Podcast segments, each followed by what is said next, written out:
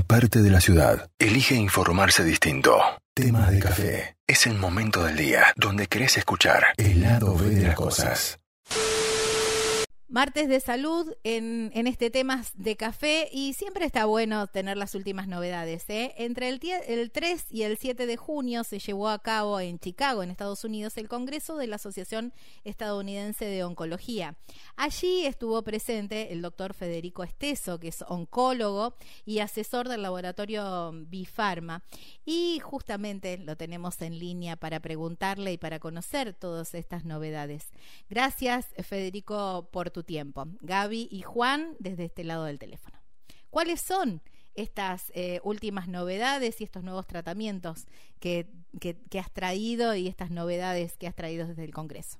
Parece que es algo que no tiene un gran impacto, pero la, los avances en oncología se han dado por pequeños avances que en la sumatoria es lo que han generado que la supervivencia por cáncer haya aumentado drásticamente cuando uno mira retrospectivamente, por ejemplo, para eh, lo que es eh, 20, 30 años hacia atrás. Claro. En particular, si querés te comento del cáncer colorectal, la novedad que se presentó es que para un subgrupo de pacientes es pequeño, que representa aproximadamente el 10% de los tumores de recto, uh -huh. el recto es la porción final del intestino, que hasta este momento esos pacientes para tratar de curarse de la lesión tenían que hacer la gran mayoría una estrategia que incluía radioterapia, lo que se conoce comúnmente como rayos, quimioterapia y cirugía, en un tratamiento que les llevaba más o menos unos 6, 8 meses poder completarlo.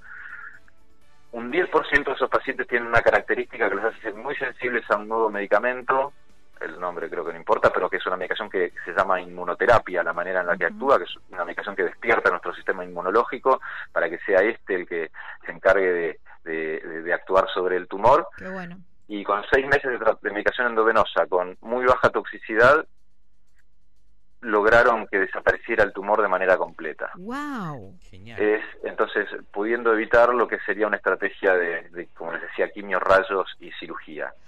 Qué la bueno. cautela que hay que tener con esto, si son, son datos muy rupturistas, es que son muy pocos pacientes por ahora los que se trataron de esta manera. En ese estudio en particular eran 18 nada más, Uh -huh. y que han sido seguidos durante dos años. Pero lo que se vio, y por eso fue algo que, por más que fueron estudios de muy pocos pacientes, porque habitualmente en estos congresos se presentan trabajos de 600 pacientes, 1000 pacientes, 3000 Ujú. pacientes.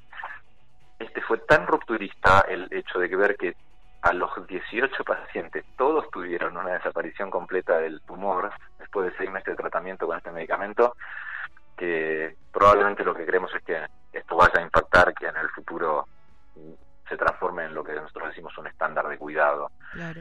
Por ahora lo que resta decir es que hay que sumar, se está sumando más datos de más pacientes, más experiencia, esto va a permitir también tener más seguimiento, más, más tiempo de ver cómo fue evolucionando esto, porque si esto se sostuviera en el tiempo, esos pacientes hubieran logrado que los tumores desaparezcan y esto persista en el tiempo y lo que estaríamos hablando es que estamos pudiendo curar un porcentaje de pacientes sin tener que haber hecho todo ese otro camino que les comentaba. Claro, qué importante, ¿no?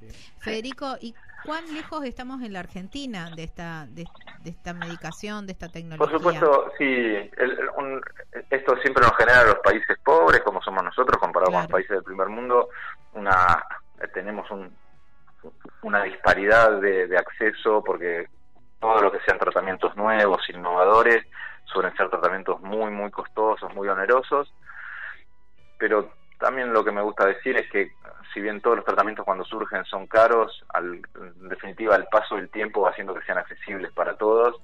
Y ya les digo, si bien esto uno no tiene que pensar que sea el de que el día de mañana uno va a poder tratar a los pacientes de esta manera, pero seguro que en el futuro va a generar que haya eh, pacientes que sí puedan acceder a esta medicación. En Argentina es difícil el acceso a las medicaciones de alto costo, tiene que ver con, con lo que te decía, ¿no? son medicaciones muy costosas y, y, y, somos un país que por supuesto tiene que administrar sus recursos de, de alguna manera que son que son finitos de alguna manera eh, centralizada organizada o poner prioridades sí claro. Hablabas que las eh, novedades estaban dentro eh, con el cáncer de colon y con el cáncer de mama. cáncer de mama también en lo que eh, se llama la sesión plenaria, cuando eligen los, los cinco trabajos más importantes, uh, se presentó un trabajo de, para tratamiento de cáncer de mama, específicamente para mujeres que ya han desarrollado metástasis, esto quiere decir que el tumor de mama se ha extendido a alguna otra localización del cuerpo y no está limitado a la mama o a la región cercana a la mama. Eh, lo que se vio es que hay un tratamiento que duplicó los resultados prácticamente de lo que eran los tratamientos previos y fundamentalmente también lo que hizo fue que en cáncer de mama ya no hablamos solamente de cáncer de mama eh, en general, sino que le ponemos nombres a distintos subtipos. Podemos diferenciar distintos grupos de, tumores dentro del cáncer de mama y esto lo que hizo unos tratamientos que estaban limitados a un solo subgrupo de cáncer de mama, demostrar que ese, ese tratamiento se podía expandir a otros subgrupos. Es decir, no solo mostró muy buenos resultados, sino también que van a ser para más pacientes con cáncer de mama.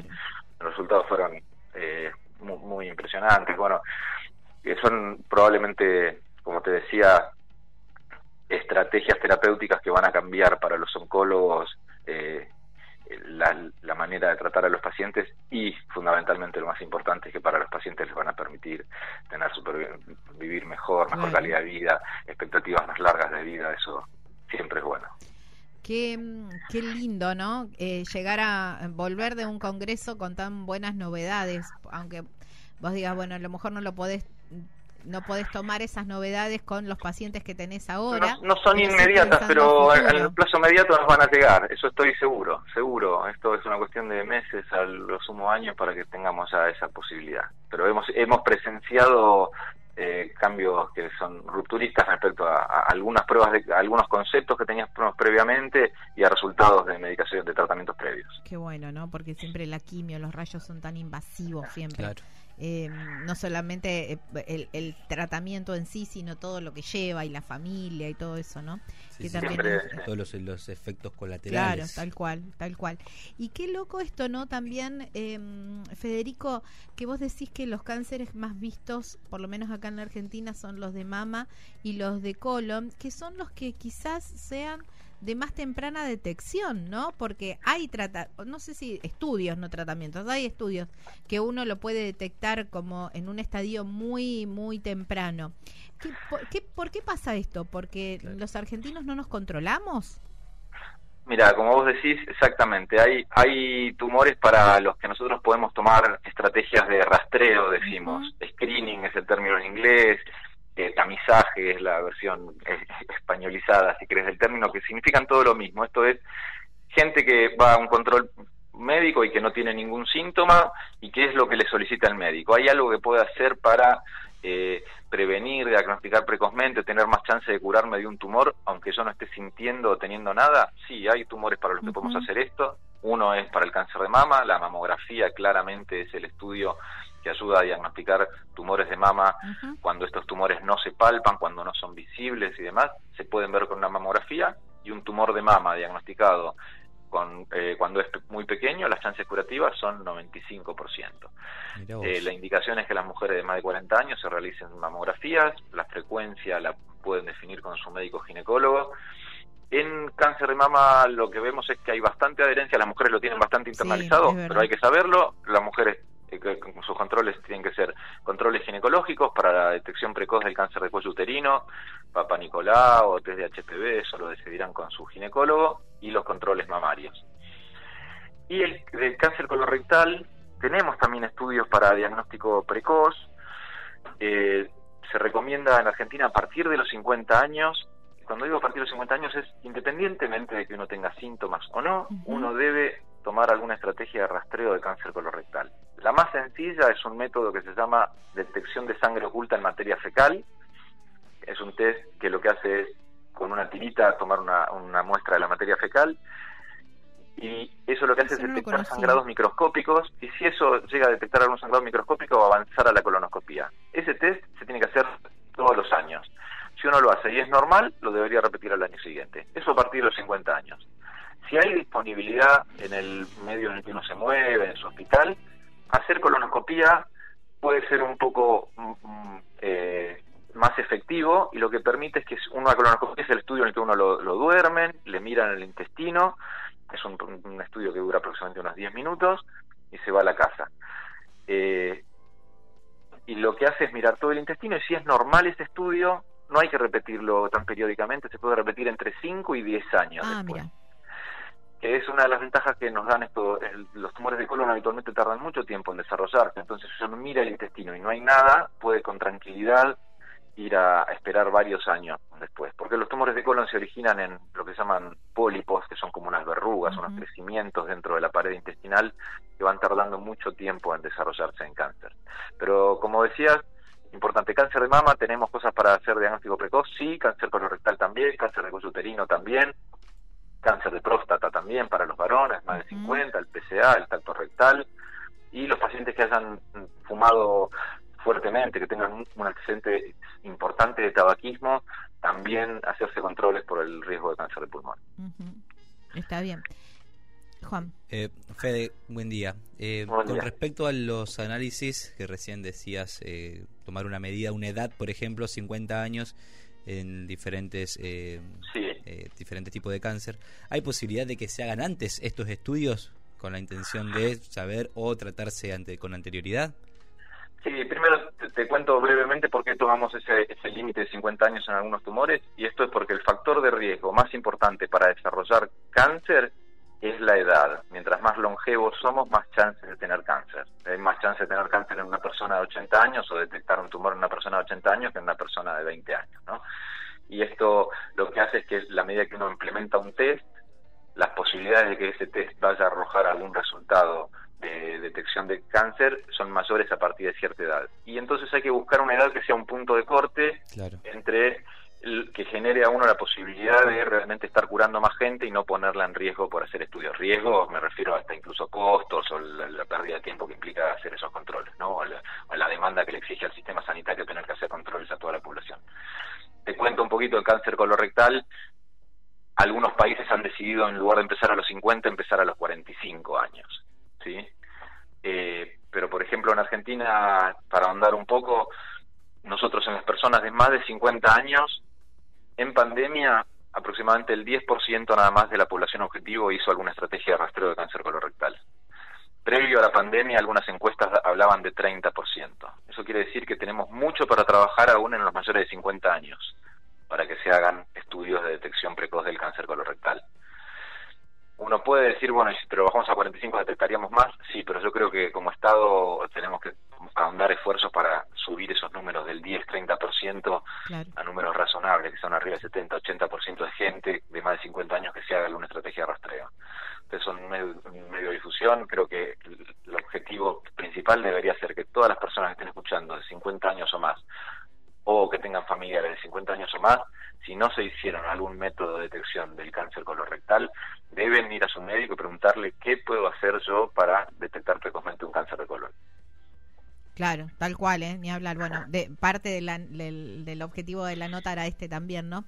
Eh, el, el, tema del, del cáncer de colon, por ahí lo que imagino reprime un poco, que también me parece que está con, eh, relacionado con el cáncer de próstata, es el tipo de estudio, es el tipo de estudio, por ahí el, el eh, la, la, colonoscopía, que es un poco más invasiva, que tengo que dormirme, que tengo que hacerme todo el prequirúrgico antes. Viste que por ahí es, es como más complicado. Va, no sé si no es complicado, pero bueno, que, lo que busca es mirar con una camarita todo el intestino grueso para que la cámara pueda mirar adecuadamente el intestino grueso no debe haber materia fecal, entonces lo que es molesto, si uno quiere, es la preparación previa, que es esa purga que hay que tomar, que son aproximadamente seis horas antes del estudio, empezar a tomar laxantes fuertes, porque el objetivo final es que al final, cuando uno vaya de cuerpo, vaya agüita, porque eso es lo que va a permitir que cuando introduzcan la cámara, no haya materia fecal que bloquee la visión y pueda estar ocultando alguna lesión pólipo, que no se pueda llegar a ver con ese estudio. El estudio en sí no molesta porque el estudio se hace con sedación. Esto quiere decir, uno llega después de haberse preparado con esa purga y lo, lo sedan, uno no tiene conciencia de eso y a los 10 minutos lo despiertan, se queda en recuperación anestésica el tiempo que sea necesario, que habitualmente son media hora, una hora, dos horas, y después se va a la casa. Es un procedimiento ambulatorio. Es cierto, puede tener, eh, uno habitualmente tiene que pedir el día laboral o hacerlo en un día que pueda tenerse al tiempo para prepararse, para ir al al centro a hacerse el estudio y después volver a la casa. Pero piensen, ¿es eso cada 5 a 10 años si son normales los estudios? para buscar disminuir la posibilidad de tener, de morir de un cáncer de colon. Porque si uno encuentra en ese estudio un tumor muy precoz que no había dado síntomas, que estaba localizado, la mayoría de las veces, a veces hasta con la misma endoscopía se puede resecar un tumor maligno, si son muy, muy pequeños, y si no son tan pequeños, con una cirugía eh, puede ser suficiente como para curarse de un cáncer de intestino. Y, Impresionante. Y luego de la, de la cirugía, la, la colonoscopía y demás, eh, decir ¿Está curado el paciente o después de un lapso tiene que volver a, chequearse? Eh, los pacientes que han tenido diagnóstico oncológico, todos habitualmente quedan en controles, el monitoreo por, por los médicos oncólogos, las chances curativas son muy altas o más altas en la medida que son diagnosticados cuando son más pequeños, en estadios más precoces, decimos, pero unos, los pacientes oncológicos siempre deben quedar en, en control primero para ir chequeando que sigan haciendo las mamografías, que sigan haciendo las colonoscopías, que sigan haciendo sus controles de salud oncológicos, pero también por la posibilidad de que pudiera aparecer alguna recidiva además. Pero ya te digo que en situaciones de, tumores muy incipientes o precoces, las chances de recidiva son extremadamente bajas. Federico, súper completo, ¿eh? Y la verdad que portador de buenas noticias también, porque bueno, todo lo que sea avance en la oncología es esperanza de vida, ¿no? Exactamente, ya te digo, es, también es, es, esperanzador saber cómo estamos en, que, lo que conocemos en un momento eh, va avanzando a medida, yo te diría que año a año vamos teniendo novedades esperanzadoras para los pacientes y esto es tanto para los que no son pacientes para como para los que son pacientes en el tratamiento decirles que tengan expectativas porque todos los años, congreso a congreso, lo que vemos es que hay novedades que nos van permitiendo herramientas nuevas y cambiando el pronóstico de las situaciones actuales. Yo siempre digo, ¿no? Que hay que mantenerse eh, para que para ir dándole tiempo a la ciencia. Siempre cuando te diagnostican hay que mantenerse lo mejor posible porque hay que darle tiempo a la ciencia, que la ciencia siempre llega. Exactamente, es así. coincido totalmente. Ahí está. Bueno, gracias Federico.